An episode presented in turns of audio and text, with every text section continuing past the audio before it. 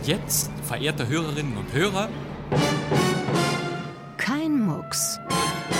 Der Krimi-Podcast. Aufmachen, Polizei. Keinen Schritt weiter, sonst schieße ich.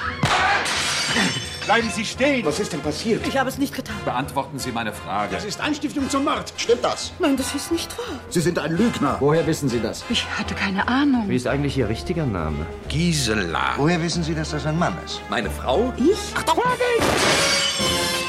Weg mit dem Revolver! Was denn, willst du ja mucksen?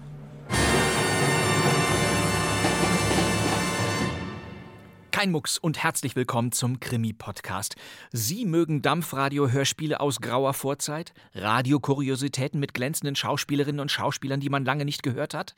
Oder sind auf der Suche nach Zerstreuung und leichter Krimikost ohne Hintersinn, aber mit einem besonderen Twist am Ende?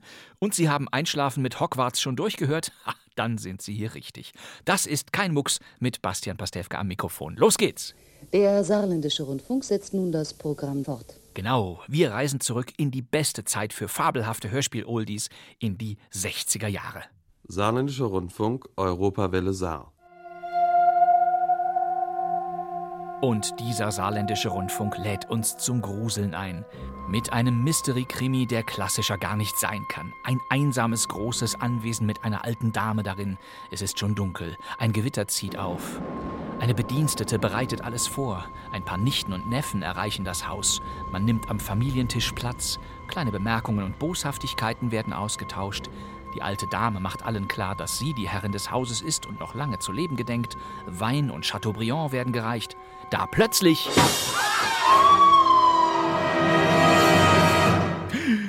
Angst im Schloss. Der Titel dieses Krimi-Klassikers ist Programm. Und Rolf Biebricher, der das Stück geschrieben hat, legt erkennbar Wert darauf, dass wir Hörerinnen und Hörer zu Anfang alle Figuren genau kennenlernen und auseinanderhalten können. Das ist aber hier recht kompliziert geraten. Deshalb sollte ich Angst im Schloss der Einfachheit halber lieber so ankündigen. Saarländischer Rundfunk, Europawelle Saar. Und dieser saarländische Rundfunk lädt uns zum Gruseln ein. Mit einem Mystery-Krimi, der klassischer gar nicht sein kann. Tante Elisabeth Bertram hat die ganze Rasselbande in ihren alten Kasten eingeladen. Trixie ist mit ihr verwandt, ihr Freund Robert kommt mit. Außerdem Thilo und Barbara, Axel, das schwarze Schaf der Familie. Peter kommt später, er ist der Verlobte von Konstanze, geborene Sartorius. Dann gibt es noch Sabinchen, die Haushälterin, und Bruno und Judith werden auch noch erwähnt, tauchen aber gar nicht auf. Da plötzlich passiert es. Angst im Schloss. Halb Krimi, halb Komödie, im ironisch-englischen Stil. Die Geschichte spielt aber in Deutschland. Hören Sie Antje Hagen, Ingo Eckert, Margot Schönberger, Erich Herr, Carla Best und Lothar Rollauer in einem herrlich altmodischen Hörspiel von 1969. Die Regie hat Heinz Schlage.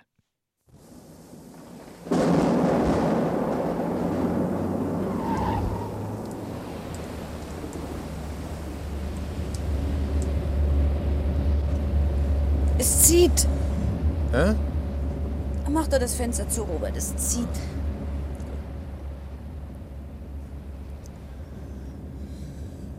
Typisches Verwandtenwetter. Bitte? Wenn deine Tante Elisabeth ihre Sippe um sich versammelt, dann regnet es. Genau. Blitz und Donner sorgen für die notwendige Begleitmusik bei der seelischen Vivisektion, die wir über uns ergehen lassen müssen. Du hast recht, wie immer. Mir geht es heute noch wie früher, wenn sie uns ihre Nichten und Neffen in den großen Ferien zu sich einluden. Und jedes Jahr vor ihrem Geburtstag, da befällt mich eine regelrechte Examensneurose. Hat niemand dir die Courage abgekauft? Ihr Mann zum Beispiel? Keiner wagte jemals aufzumucken. Na, Onkel Sebastian schon gar nicht. Du darfst nicht vergessen, Tante Elisabeth brachte das Vermögen und das Haus in die Ehe ein. Und dementsprechend hat sie ihren Mann dressiert. Trotzdem, ich verstehe das nicht. Du bist der Einzige, der ihr jemals die Stirn geboten hat. Du, ich werde nie vergessen, wie ihr beim ersten Zusammentreffen aufeinander geprallt seid. Mit eingelegten Lanzen. Zack, zack. Sie lädt mich trotzdem immer wieder ein. Mhm. Und sie platziert dich stets an ihrer grünen Seite. Zum Missvergnügen von Thilo und Barbara und Peter. Und Bruno und Judith. Nur Axel ist deine Ausnahme. Der einzige Lichtblick bei so viel Schatten. Mir imponiert die Unbekümmertheit, mit der Axel es erträgt, ans unterste Tischende verbannt zu werden. Bei Tante Elisabeth kommt das doch ein Todesurteil gleich.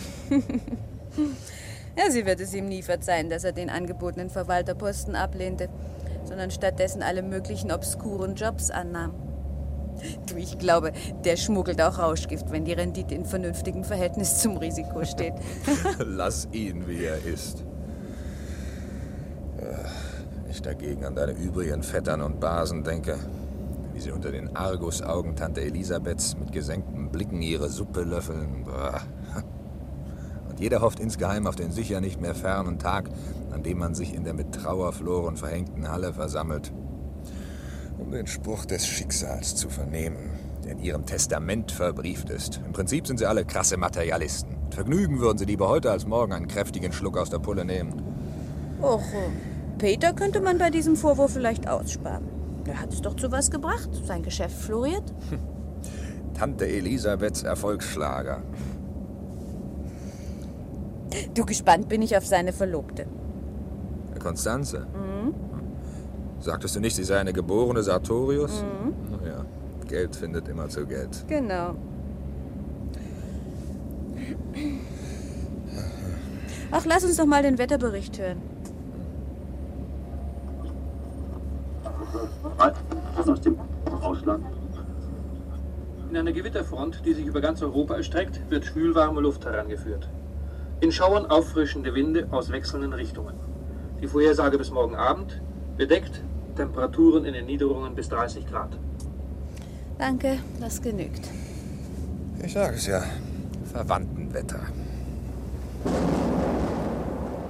Wir werden zusammenhocken, Patienzen legen und Tante Elisabeths Erinnerungen hören, wie sie durch geschickte Transaktionen ihr Geld über zwei Inflationen hinwegrettete. Hm. Zur Nutz und Frommen ihrer Verwandtschaft.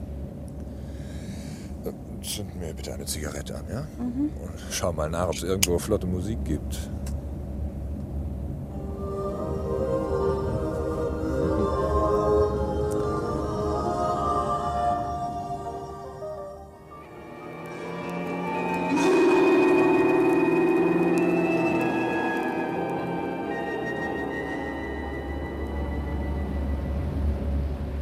Der Park ist auch nicht mehr so gepflegt wie früher. Sieh dir das an, wie die Hecken über die Wege wuchern. Überall Moos. Die Terrasse wird auch baufällig. Das nennt sich nun Renommee. Früher sprachen die Leute im Dorf immer ehrfurchtsvoll vom Schloss. Damals gab es auch noch einen Chauffeur und mehrere Gärtner. Vielleicht wird einer der Erben trotz des Personalmangels eines Tages dem Haus wieder den alten Glanz des Schlosses verleihen. Einstweilen bin ich froh, dass von den dienstbaren Geistern früherer Zeiten wenigstens Sabinchen übrig geblieben ist. Mag sie auch ein bisschen verschroben sein. Ihre Kochkunst versöhnt mich mit manchem. Na, dann gehen wir's an.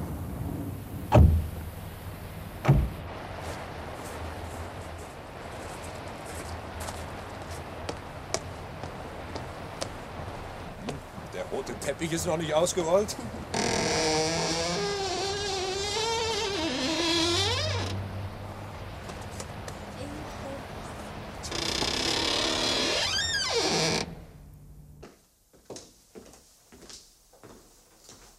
Niemand hier? Hallo, Tante Elisabeth. Nirgends Licht. Och, und kalt ist es wie in einer Gruft trotz der Schwüle draußen. Tante Elisabeth! Sabinchen!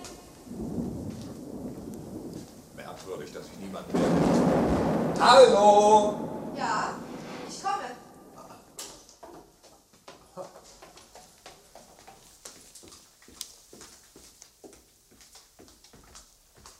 Willkommen. Ja, wer um Gottes Willen sind Sie denn?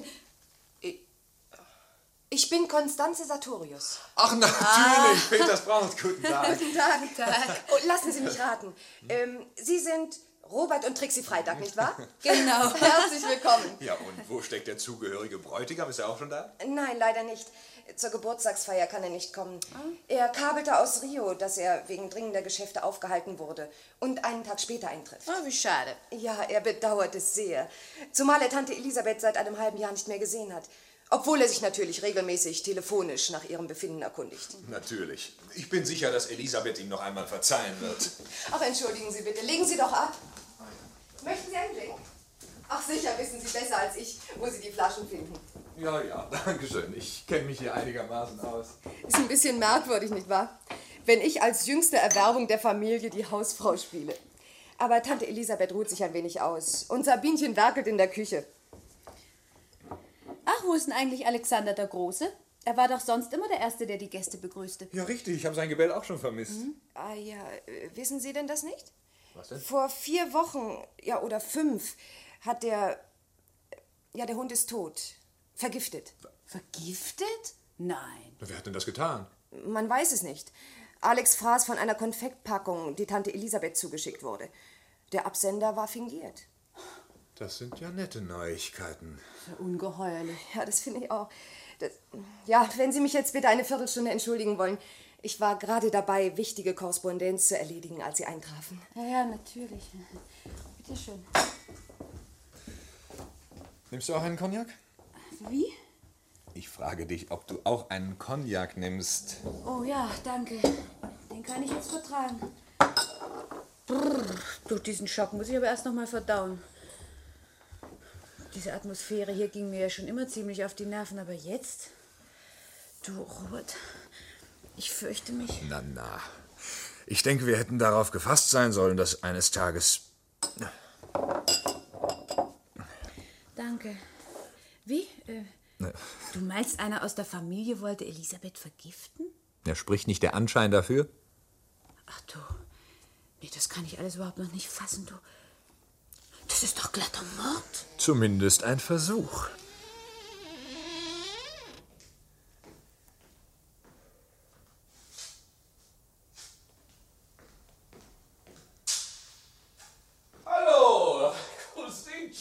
Servus, Robert. Wie geht's denn? Na? Grüß dich, Axel. Irgendwelche Einwände, wenn ich deiner Frau einen Begrüßungskuss gebe? Naja, also wenn es einer von der väterlichen Sorte ist.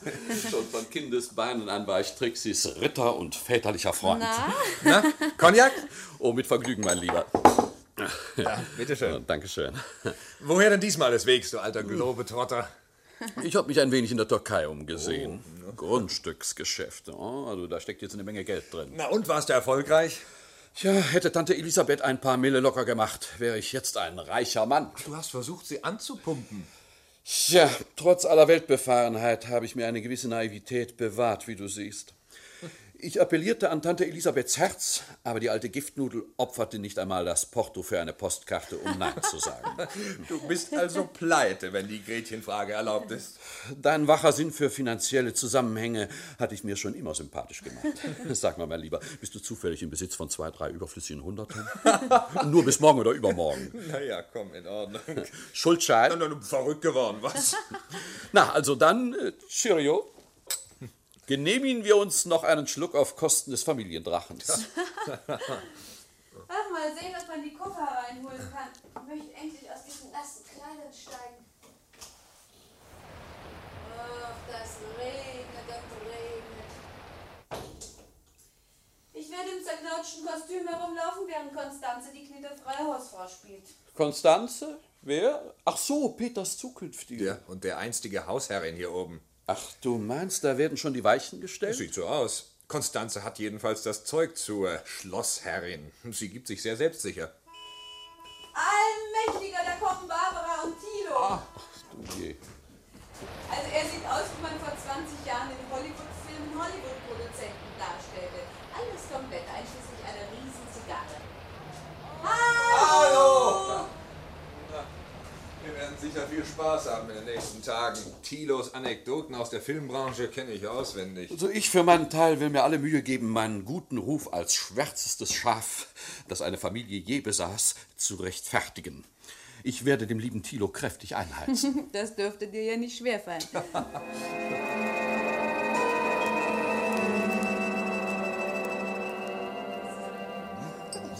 Sabinchen! Tilo wünscht noch von dem Chateaubriand. Aber, aber, Tante Elisabeth. Ach, dein gieriger Blick sagt mehr als tausend Worte. Hält Barbara dich so knapp? Dein Umfang spricht eigentlich dagegen. Na, Sabinchen, komm ja schon. Sabinchen, die Pomdorfinen sind zu fett für mich. In letzter Zeit achtest du kaum noch auf meine Diät. Sabinchen ist so viel Betrieb nicht mehr gewohnt, Tante Elisabeth. Die Kartoffeln hat Fräulein Konstanze gemacht. Ach, ich, ich wusste ja nicht. Oh, Tante Elisabeth, entschuldige Ja, ja, ja, es ist schon gut. Ich entsinne mich, dass ihr anderen früher Sabinchen auch mal gern zur Hand gegangen seid. Oh, früher, Aber heute lasst ihr euch nur noch bedienen. Da habt ihr euer Fett weg, meine Damen. Wer selbst im Glashaus sitzt. Ja, braucht sich wenigstens nicht über Mangel an Licht zu beklagen. Wo viel Licht ist, ist auch viel Schatten. Ja, mit Schatten kennst du dich wieder besser aus, nicht wahr? Oder hast du jene zwölf Monate vergessen, wo kaum ein Sonnenstrahl dich erreichte? Hör mal, wenn du hier darauf anspielen willst, dass ich in Untersuchungshaft war. Ach ne, also beruhige dich doch. Jedermann weiß doch, dass du freigesprochen wurdest. Mangels Beweise. Also, das ist doch unfair. Tante Elisabeth, hattest du Peter gegenüber nicht eine Überraschung für heute Abend angedeutet? Nett, dass du mich daran erinnerst, Konstanze, nett. Also, wenn ihr euren Streit beendet habt, dann können wir die Tafel vielleicht aufheben. Tja, äh, äh, darf man fragen, um welche Art von Überraschung es sich handelt, Tante Elisabeth? Ja, da wirst du es sehen, wenn ihr bereit seid, mir in die Bibliothek zu folgen. Falls euch das nicht zu beschwerlich ist. Ach, ich kann's mir schon denken. Du hast die Ahnengalerie restaurieren lassen, hm? Ja, erraten. Es war Zeit, den alten Bildern wieder den Platz einzuräumen, der ihnen schon lange gebührte.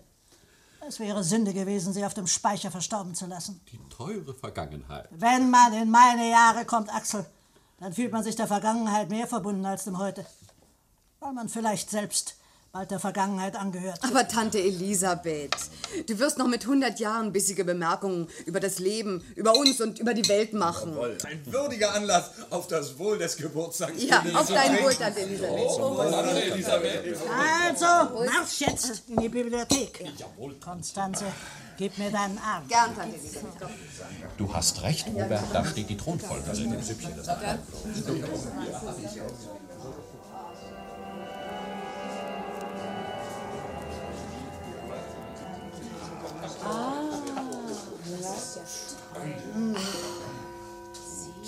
Das also sind die berühmten Ahnen der Familie Bertram. Weniger berühmt Würdest du die Kommentare vielleicht mir überlassen, Axel?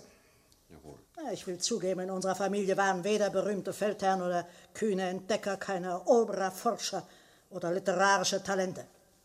Heinrich Emanuel Bertram, 1847 bis 1902, genoss allerdings einen gewissen Ruf als Organist.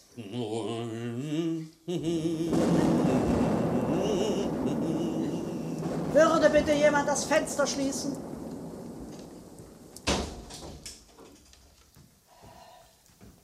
Danke, Robert. Wo war ich stehen geblieben? Du sprachst von dem relativ geringen Renommierwert dieser Schaustellung würdiger Bürger und Handelsleute, verehrte Tante. Ich hätte es vermutlich anders gesagt, aber gut. Und warum sollte man schließlich nicht auch auf würdige Bürger und ehrbare Handelsleute stolz sein? Sie sind nicht nur das Salz der Erde, sie liefern es auch. Es erfüllt mich einigermaßen mit Genugtuung, dass zumindest Peter in einem gewissen Maße die Tradition der Familie fortsetzt. Hört, hört. Ich höre sehr wohl. Gerade dir würde es nicht schaden, dir Peters Erfolge ein wenig zum Vorbild zu nehmen. Auf deine Art von Geschäften stolz zu sein, gibt es wahrhaftig keinen Anlass.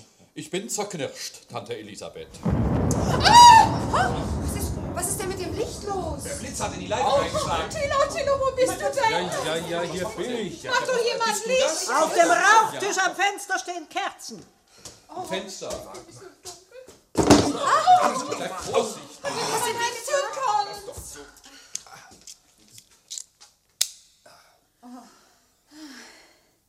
Na endlich, komm mit den Kerzen hierher, Robert. Bei Kerzenschimmer kommen wir der Vergangenheit einen entscheidenden Schritt näher. Das ist genau die richtige Beleuchtung, um den Ahnen ins würdige Antlitz zu schauen. Uah! Wer ist denn der mit dem stechenden Blick? Das ist Jean-Baptiste Bertrand. Er lebte von 1813 bis 1886. Ein würdiger, ehrbarer Bürger. Sieh dir nur das bleiche, kantige Gesicht an. Aus alten Briefen geht hervor, dass er ein hartherziger, kleinlicher Despot war.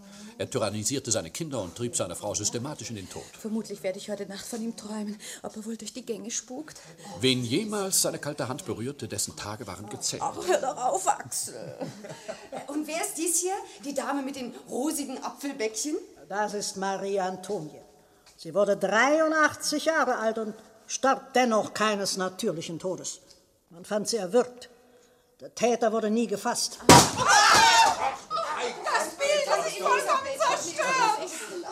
Ausgerechnet Marie Antonie. Die Ärmste findet auch keine Ruhe. So etwas bringt Unglück.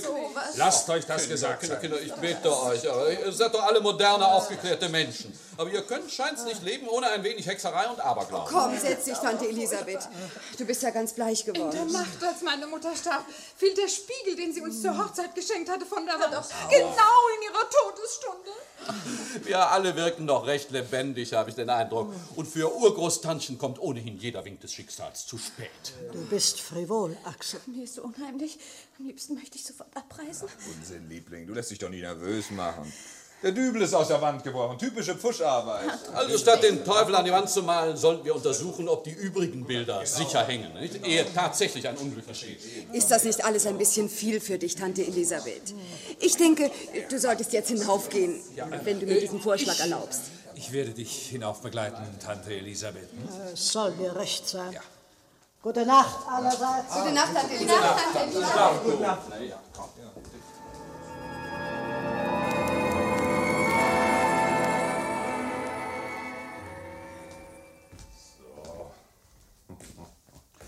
Bitte.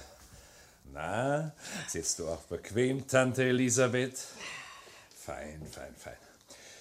Zuerst einmal also möchte ich dir danken, dass du mir die Gelegenheit gegeben hast, dich hier unter vier Augen zu sprechen. Ich kann mir vorstellen, was du zu besprechen hast. Und ich sage dir gleich, meine Antwort ist nein. Aber Tante Elisabeth. Du brauchst Geld. Das ist es doch. Hast wieder mal ein todsicheres Filmsujet. Und es fehlen dir Lumpie 5 oder 600.000 Mark, um es zu verwirklichen. Stimmt das? In der Tat, also dieser Film, wie gesagt, der wird ein Knüller. Ich meine, er wird einschlagen, Tante Elisabeth. Wenn, wenn, wenn, ja, wenn, wenn. Wenn er aber kein, kein Knüller wird, dann kann ich mein gutes Geld in den Schornstein dieses Hauses schreiben. Na, was glaubst du wohl, werden deine Vettern und Basen, deine Mitärmer also dazu sagen? Ja, ich, ich dachte gewissermaßen als, als Vorschuss. Ach, es gibt auch keinen Vorschuss auf die Ewigkeit. Nein, nein, nein, nein. Wenn an deiner Stelle Peter stünde, dann würde ich den Fall, na, wie sagt man, wohlwollend prüfen, aber natürlich erst nach einem Blick in seine Bilanzen. Aber du, Thilo. Ja, ich weiß. Ich bin in deinen Augen ein Versager, ein Nichts. Weniger als das, Thilo. Du bist ja eiskalt. Du maßt dir jetzt deine Richterrolle ran, aber eines Tages. Ach, jetzt wirst du theatralisch, Thilo. Überhaupt. Ich frage mich, wieso noch nie jemand auf die Idee kam, dich umzubringen. Ist das nur ein Augenblickseinfall? Oder hast du mit dem Gedanken schon öfter gespielt? Nein. Ganz gleich. Du wirst es nicht tun, Thilo. Du bist nämlich nicht nur ein Versager, du bist obendrein ein Feigling. Herein! Ah, du bist es, Konstanze. Ja, ich wollte nur fragen, ob ich noch irgendetwas für dich tun kann. Ich danke, mein Kind, ich danke dir. Ich brauche keine Hilfe. Thilo, wolltest du nicht gehen? Tja, dann.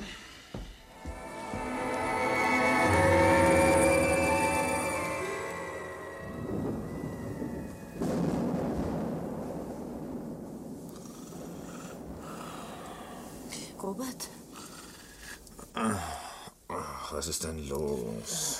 ich kann nicht schlafen. Bist du wach? Hm? Dieses Gewitter macht mich noch wahnsinnig und überhaupt dieser ganze Abend. Hast du eine Zigarette? Robert, ich rede mit dir. Wie spät ist es denn? Halb eins. Hol dir einen Whisky aus der Reiseapotheke und schlaf endlich. Ja, ja, schon gut.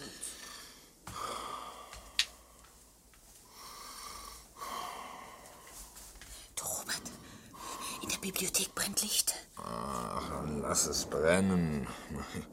Jemand wird vergessen haben, die Kerzen zu löschen. Nein, das sind die Kronleuchter. Verflixt, verflixt, wo sind denn die Zigaretten? Na, wenn die Beleuchtung wieder funktioniert, dann kannst du ebenso gut die Nachttischlampe einschalten. Lass das Licht aus, da stimmt doch was nicht. Ja, was ist denn? Am Fenster der Bibliothek lehnt eine Leiter. Ach, das ist doch ein Witz. Ja, tatsächlich. Meinst du, du, denkst du vielleicht an Einbrecher? Ja, gut, ich weiß so viel wie du. Sollte man vielleicht nicht nachsehen? Bitte nimm Axel mit für alle Fälle, der kennt sich in kniffligen Situationen aus. Ja, und wenn das blinder Alarm ist? Du steck den Brieföffner wenigstens ein, den mit der scharfen Klinge. Oh, Robert, ich hab solch Ja, Angst. und warum zum Teufel schickst du mich dann auf Verbrecherjagd?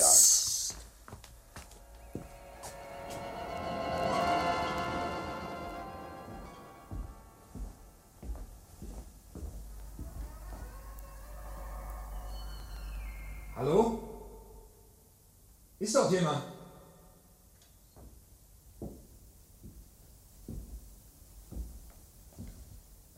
Hallo? Mein Gott. Tante Elisabeth, was...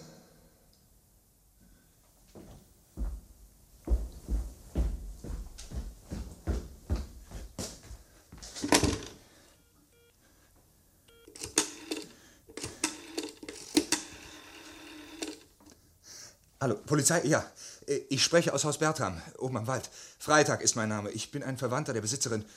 Sie ist ermordet worden. Ja, anscheinend wurde sie mit einer Kaminzange erschlagen. Wie bitte? Nein, nein, ich, ich habe nicht angerührt. Ja, in Ordnung. Barbara!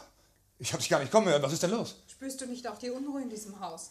Mit wem telefonierst du um 1 Uhr nachts? Eine Menge Fragen zu gleicher Zeit. Immerhin gut, dass du wach bist. Wir werden alle keine sehr ruhige Nacht haben. Aber bitte hier, nimm erst mal eine Zigarette. Danke. Was sind das für unheilvolle Andeutungen? Aber wollen wir nicht in die Bibliothek gehen, obwohl es ja da auch nicht gemütlicher ist? Barbara, bleib hier! Wieso brennt denn hier Licht?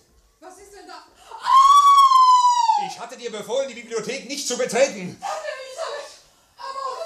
Hallo, was schreit denn hier rum?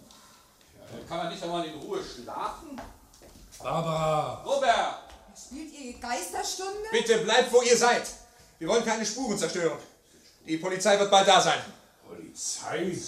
Meine Güte, von welchen Spuren ist denn hier die Rede? Mein Gott, versteht ihr denn nicht? Tante Elisabeth ist ermordet worden. Stimmt das? Ja. Und ich fürchte, die Wahrheit, wer der Täter ist, wird für uns alle nicht angenehm sein. Wie meinen Sie das, Robert? Ich möchte nur zu bedenken geben, dass der Täter heute Nacht das Haus möglicherweise über eine Leiter am Bibliotheksfenster verlassen hat. Ich betone, möglicherweise. Ganz sicher aber ist er auf diesem Weg nicht hereingekommen. Ja, und wie willst du das beweisen? Du solltest lieber fragen, was willst du damit beweisen? Ihr werdet später noch Gelegenheit haben, euch selbst ein Urteil zu bilden. So viel steht jedenfalls fest. Die Sprossen der Leiter sind völlig trocken und sauber. Und auf dem Teppich gibt es keine schmutzigen Fußabdrücke. Wäre der Mörder wirklich durch das Fenster eingedrungen, müsste man auf der Leiter und auf dem Fußboden der Bibliothek Grashalme oder feuchte Erde finden. Die Leiter sollte uns und die Polizei irreführen. Aber in der Eile übersah der Mörder einige wichtige Details. Zwar war er so schlau, die Scheibe von außen nach innen einzuschlagen, aber dass er sonst keine Spuren Ich hinterließ. beginne zu verstehen. Also, wenn du so viel weißt, wer war denn der Mörder? Ich kann dir so viel sagen, der Mörder war Elisabeth offenbar gut bekannt. Sie vertraute ihm. Du meinst, sie hat ihn selbst eingelassen? Und davon hatte ich eigentlich nichts gesagt. Ja, was willst du dann sagen? Komm heraus damit. Sie meinen, der Mörder... Robert meint, der Mörder ist einer von uns.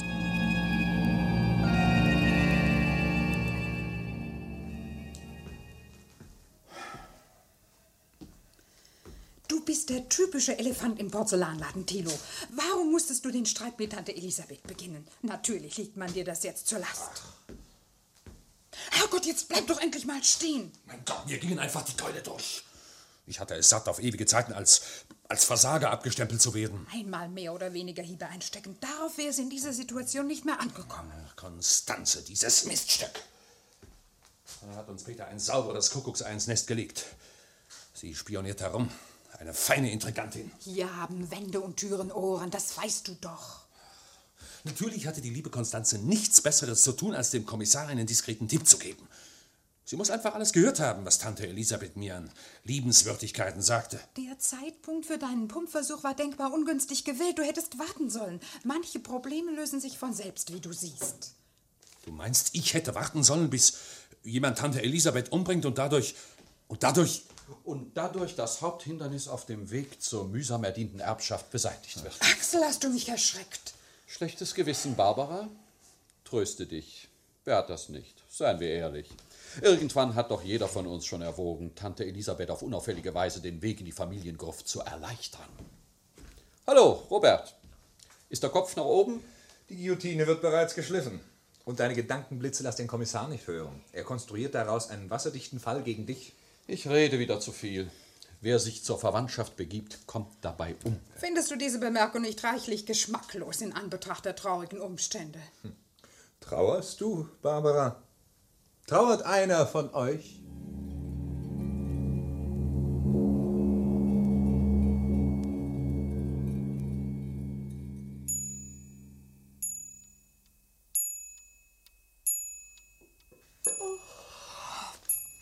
Spät? Schon sechs? Oh, ich bin zum Umfallen müde. Ja. Ein Glück, dass wenigstens diese ewigen Verhöre zu Ende sind. Mir würde jetzt ein dreifacher Cognac ganz gut stehen. Ich finde, wir sollten Sabinchen überreden, dass sie ein paar Kannen starken Kaffee braut. Hm? Ein deftiges Frühstück wird uns doch allen gut tun. Du könntest jetzt essen? Trixie hat recht. Durch Fasten ändern wir nichts an dem, was geschehen ist. Pietät nennt man das. Schon wieder Polizei. Also allmählich werde ich allergisch gegen diese Art von Besuchen. So, hier ist für alle Kaffee. Sehr schön. Hallo? Oh, Peter! Hallo, Liebling. Oh. Hallo, ihr anderen. Danke. Hallo. So früh schon auf? Oder noch? Bewundernswert. Ah ja. Sag mal, ihr seid so einsilbig. Bisschen verkatert, was? Muss ja eine dolle Feier gewesen sein. Kinder, kommt, gebt mir auch einen Kaffee. Ja, ich verdurste. Danke, Liebling.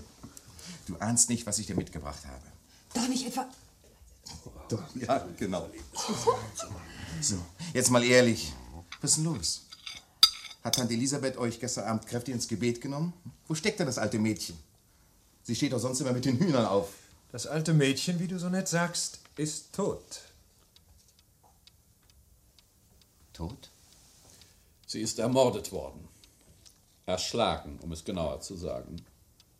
Das ist doch nicht möglich. Konstanze Liebling, das soll ein Witz sein, nicht wahr? Nein, leider nicht. Ihr wollt mich auf den Besen laden. Findet ihr das sehr geschmackvoll? Mord ist selten eine Geschmacksfrage. Also tatsächlich. Wer hat es getan? Was sagt die Polizei? Der Kommissar neigt meiner Ansicht zu, dass Tante Elisabeth den Täter kannte. Sie muss völlig arglos gewesen sein, als sie sich in der Bibliothek mit ihm unterhielt. Das würde bedeuten. Unser lieber Vetter ist der Ansicht, dass einer von uns der Täter ist.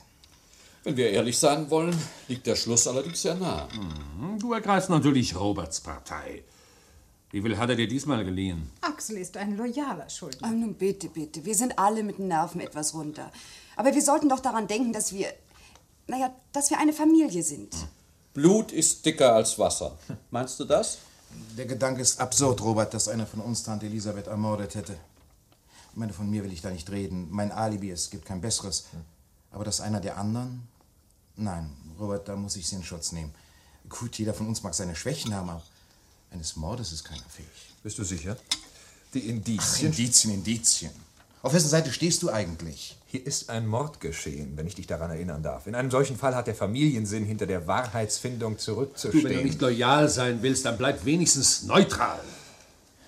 Du magst dich von den edelsten Motiven leiten lassen, Robert, wenn du Tante Elisabeths Mörder zur Strecke bringen willst. Aber wäre es nicht besser, das der Polizei zu überlassen, statt einen Verdacht auszusprechen, der uns alle belasten wird, solange dieser bedauerliche Zwischenfall... Es war Mord, Peter. Kein bedauerlicher Zwischenfall. Danke für den Hinweis, Axel. Sieh mal, Robert, wir sind eine Familie mit Tradition, mit festgefügten Grundsätzen. Kann ich noch eine Tasse Kaffee haben? Danke. Vielleicht ist dir das nie recht bewusst geworden, Robert, weil...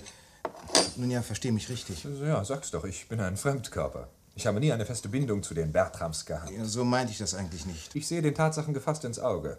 Aber wir kommen vom Thema ab. Du warst bei der traditionsreichen Familie, wenn ich dir dein Stichwort zurückgeben darf. Ja, richtig. Geh einmal hinüber in die Bibliothek. Halt einmal Zwiesprache mit den Bildern der Menschen, die ein oder zwei Jahrhunderte vor uns gelebt haben. Redliche Menschen. Sie haben jeden von uns hier mitgeprägt. Nein, nein, Robert. In unserer Familie gibt es keine Mörder. Danke für die Lektion. Wie gehen eigentlich die Geschäfte, Peter? Wie bitte? Gut. Weshalb fragst du? Was hat das mit dem hier zu tun? Gelegentlich lese ich den einen oder anderen Artikel in der Wirtschaftsbeilage. Ich höre, deine Branche befindet sich in Schwierigkeiten. Hast du große Verluste erlitten? Das war ein momentaner Engpass. Die Verhandlungen in Rio waren jedenfalls sehr positiv. Aber warum schweifst du vom Thema ab? Ich bin immer noch beim Thema. Wann bist du in Hamburg eingetroffen? Soll das ein Kreuzverhör sein? Ich sagte es bereits, oder? Gestern spät abends. Ich nahm den Nachtzug und da bin ich. Ja, da bist du. Wieder. Was willst du damit andeuten? Ich bin überzeugt, dass du Tante Elisabeth umgebracht hast. Nein. Nein! Ach, du bist ja wahnsinnig, Robert. Du hast dich in die Rolle des Detektivs verbissen und kannst nicht mehr zwischen Fantasie und Wirklichkeit unterscheiden. Ich fantasiere nicht. Zu der Zeit, als Tante Elisabeth ermordet wurde, saß ich im Zug von Hamburg hierher. Genügt das nicht? Mir genügt es nicht. Wenn wir deinen Behauptungen nachgehen, werden wir sehen, dass die Wirklichkeit ganz anders war. Jetzt hört aber wirklich alles auf. Robert, du läufst amok. Deine Verteidiger scharen sich um dich, Peter. Trotzdem wird dein Trick ans Tageslicht kommen. Welcher Trick denn, um Gottes Willen? Er hat alles trefflich eingefädelt. Die angeblich verzögerte Abreise aus Rio, sein Fehlen bei Elisabeths Geburtstagsfeier. Ahnungslos trifft er hier ein und findet die trauernden Hinterbliebenen. Aber das stimmt doch alles. Eben nicht, meine Liebe. Peter traf bereits heute Nacht hier ein, um ohne Zeugen mit Tante Elisabeth zu verhandeln. Dreimal darf man wohl raten, dass es sich um ein namhaftes Darlehen handelte, das er dringend brauchte, um sein Geschäft wieder flott zu machen. Denn seine Erfolge waren in letzter Zeit spärlich gesät. Tante Elisabeth aber, die wohl enttäuscht war von ihrem früher so geschäftstüchtigen Neffen, sperrte sich gegen seine Forderungen. Wenn sie etwas hasste, war es Misserfolg. Du bist ja verrückt. Verrückt! Ich brauche Du doch hier... brauchst Geld, viel Geld, schon um die Einheirat in die berühmte Familie Sartorius nicht zu gefährden. Oder möchtest du als mittelloser Schwiegersohn dastehen? Ich heirate Peter nicht des Geldes wegen. Entschuldigen Sie, Konstanze, ich wollte diesen Eindruck wirklich nicht erwecken. Aber Sie müssen den Fall aus Peters Blickwinkel sehen. Wer eine Sartorius zur Frau nehmen will, kann nicht mit leeren Händen kommen. Tante Elisabeth verweigert ihm zwar ein Darlehen, aber Peter sieht einen Weg aus der Zwangslage. Er sagt sich, dass eine Erbschaft immer noch besser ist als gar kein Geld. Er fühlt sich völlig sicher und tötet Tante Elisabeth. Danach legt er die falsche Fährte mit der Leiter und verschwindet, um offiziell heute früh mit einem erstklassigen Alibi, wie er meint, hier anzukommen und tief bewegt an den Sarg der heißgeliebten Tante zu treten. So, jetzt könnte ich noch einen Kaffee vertragen, Trixie. Ich glaube, ich habe ihn verdient. Ja, hier gleich, Robert. Zumindest hast du dir einen Lorbeer dafür verdient, dass du dich zum Narren gemacht hast. Eine wunderschöne Geschichte hast du uns da aufgetischt. Fast hätte ich sie geglaubt. Du solltest sie einmal niederschreiben, nicht wahr, Peter? Wenn der Kommissar sie nicht glaubt, geht der Verdacht auf dich, Thilo. Du hattest ebenfalls ein Motiv.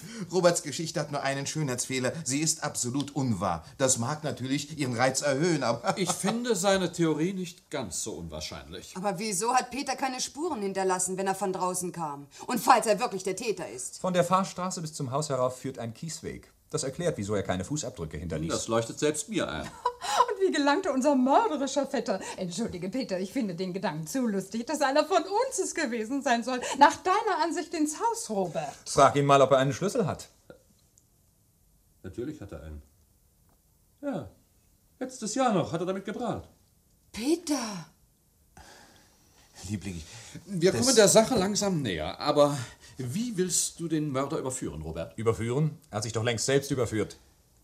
Da bin ich sehr gespannt. Dein Familienstolz und dein Sinn für Traditionen sind dir zum Verhängnis geworden, Peter. Mein Verdacht bewegte sich in einer ganz anderen Richtung. Aber dann hast du selbst das Stichwort geliefert. Ich brauchte nur die losen Fäden zu verknüpfen.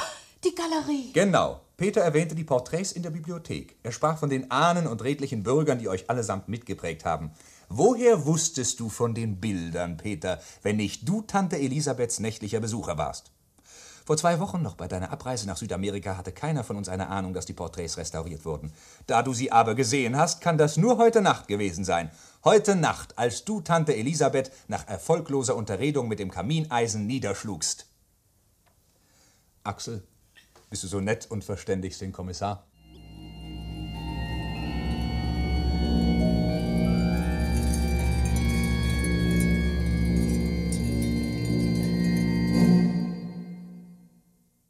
Ja, herrlich schaurige Orgelmusik schließt dieses Hörspiel ab. Vom Saarländischen Rundfunk hörten Sie Angst im Schloss von Rolf Biebricher aus dem Jahr 1969 mit Antje Hagen, Ingo Eckert, Margot Schönberger, Erich Herr, Carla Best und Lothar Rollauer. Die Regie hatte Heinz Schlage.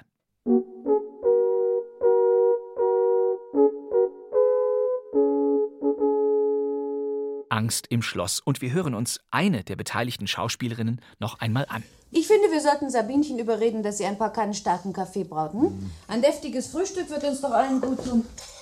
Das war Trixie, die mit dem schlauen Robert liiert ist. In ihrer Rolle hörten Sie Antje Hagen. Ach, wo ist denn eigentlich Alexander der Große? Er war doch sonst immer der Erste, der die Gäste begrüßte. Antje Hagen ist Schauspielerin, natürlich, aber sie ist zudem eine Radioikone, eine Radiolegende, muss man sagen. Sie sprach in vielen, vielen Hörspielen mit, hier wieder in einem anderen von Rolf Biebricher. Mildred! Ja? Mildred, ich habe ich hab ihn weglaufen sehen. Mildred, hörst du den? Ach, sag mal, willst du im Ernst behaupten, das sei jemand gewesen? Glaubst du denn, ich spiele Komödie? Ganz deutlich habe ich einen Schatten gesehen. Den Schatten eines Mannes. Das ist vermutlich ein Einbrecher. Das ist Antje Hagen in Ein Haus mit Vergangenheit, sozusagen dem Nachfolgekrimi von Angst im Schloss. Hagen sprach seit Mitte der 1960er in vielen Hörspielen aus dem Südwesten mit, also im damaligen Südwestfunk, dem Süddeutschen Rundfunk oder eben wie hier dem Saarländischen Rundfunk. Ich kannte Antje Hagen zunächst aus Kinderhörspielen.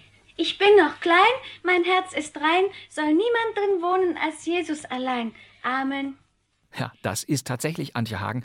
Und ich dachte lange, sie wäre ein Kinderstar. Doch dieser Ausschnitt hier eben aus Peterchens Mondfahrt stammt von 1964. Da war Antje Hagen schon über 20, spielte also das Kleinkind. Und das tat sie auch in diesem sehr bekannten Hörspiel. Kaufen Sie Streichhölzer, meine Herrschaften. Haben Sie doch ein Herz mit uns armen Leuten. Die Schachtel für zehn Pfennige. Das ist Antje Hagen als Pünktchen, ein Mädchen aus reichem Haus, die das Betteln lernen soll. Drei Schachteln 25. Gott segne Sie, meine Dame. 1963 entstand diese klassische Hörspielversion des Erich Kästner Romans Pünktchen und Anton. Guten Appetit, Frau Anton. Sie sehen vorzüglich aus. Meine Mutter heißt doch nicht Anton. Anton heißt ich doch nur. Ich bin Frau Gast. Das Schallplattenlabel Philips produzierte die Kindergeschichte und diese Fassung ist der Generation der heute 40- bis 50-Jährigen sicher von damals vertraut. Erich Kästner war selber als Erzähler zu hören, dazu Anton Rosengarten, Rudolf Siege, Robert Rathke, Helene Elker und andere Stammschauspielerinnen und Schauspieler des Südwestens. Sie wohnen hier aber auch sehr schön, Frau Gast. Hagen spielte Ende der 50er im Hamburger Schauspielhaus, dann wurde sie feste Instanz im Baden-Badener Südwestfunk, zunächst als Programmansagerin, später als Moderatorin und schließlich in Fernsehfilmen von Peter Bouvet. Bekannt wurde sie als Trude Semmeling in der ersten Geschichte der Familie Semmeling-Serie des Norddeutschen Rundfunks. Hier will man ein Eigenheim bauen. 27 Millionen Zuschauer sahen damals 1972 diese wunderliche Katastrophenkaskade. Auch vier Jahre später wurde eine vergurkte Pauschalreise der Semmelings zum Publikumserfolg. Antje Hagen blieb zu dieser Zeit aber auch dem Hörspiel verbunden. Die Martinis sind schon fertig. Das ist ja bestens. Heute ist ja schließlich unser vierter Hochzeitstag. Ach, Ja, jetzt sind wir schon vier ganze Monate verheiratet. Antje Hagen hier mit Michael Thomas 1972 in einem Hörspiel aus Studio 13, dem Studio für Kriminalisten des Süddeutschen Rundfunks. Dann haben wir also jedes Jahr zwölf Hochzeitstage? Genau. Ja, und fast so viele Mordfälle, denn dieses frisch gebackene Ehepaar war Teil einer ganzen Krimiserie. Ah, wir müssen die Treppe nehmen. Der Lift ist mal wieder außer Betrieb. Ja, das habe ich schon bemerkt, als ich nach Hause gekommen bin. Naja, es sind nur zwei Etagen. Komm. Was ist das denn? Es kam aus dem ersten Stock schnell. Ja, und in jeder Folge geriet das Pärchen zufällig in einen Kriminalfall. Mrs. Williams ist der Monitor. La, oh Gott. Bleib hier bei Mrs. Cartman. Wo gehst du denn hin? Zurück in die Wohnung, ich verständige die Polizei. Ja, das sind Anne und Gregory Naylor. Sie waren die Hauptfiguren in den Radiokrimis von Michael Dines. In jeder Story gerieten die neckischen Naylors in Gefahr. Hier ist es ein Mord in der Nachbarwohnung, ein anderes Mal gab es einen Toten auf der Hochzeitsreise der Naylors. Die Verbrechen fanden immer an unmöglichen Orten, meist in verschlossenen Räumen statt. Eine sehr klassische Krimi-Ausgangslage also. Und die Reihe wäre sicher noch beliebter geworden, wenn Antje Hagen jedes Mal die Rolle der cleveren Anne übernommen hätte. Doch die Naylors wurden in jeder Geschichte von unterschiedlichen Schauspielerpaarungen gespielt. Eine Rolle, die Antje Hagen dagegen noch heute hat, die ist Ihnen sicher bekannt. Sie spielt sie seit 2005. Folgen Sie mir in den Fürstenhof.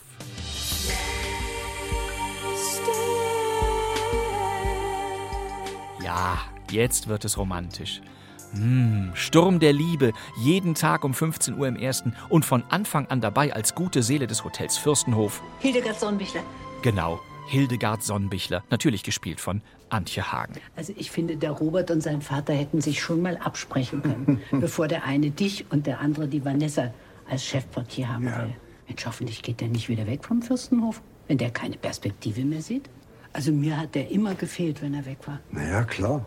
Naja, klar, die Sonnenbichlers vom Fürstenhof in Bichelheim. Sturm der Liebe, eine Daily Soap mit Wohlfühlfaktor. Hildegard ist die Restaurantchefin und hat das Herz am rechten Fleck. Aber wichtig ist nur, dass Valentina an sich glaubt und die Hoffnung nicht aufgibt. Das finde ich auch. Sturm der Liebe, weit über 3500 Folgen gibt es schon und nur wenige davon ohne Antje Hagen. Als herzlichen Gruß an Antje Hagen brachten wir Angst im Schloss, ein Hörspiel des Saarländischen Rundfunks von 1969. Wir hoffen, es hat Ihnen Spaß gemacht und es war interessant genug für Sie. Ich sage Ihnen guten Abend und auf Wiedersehen.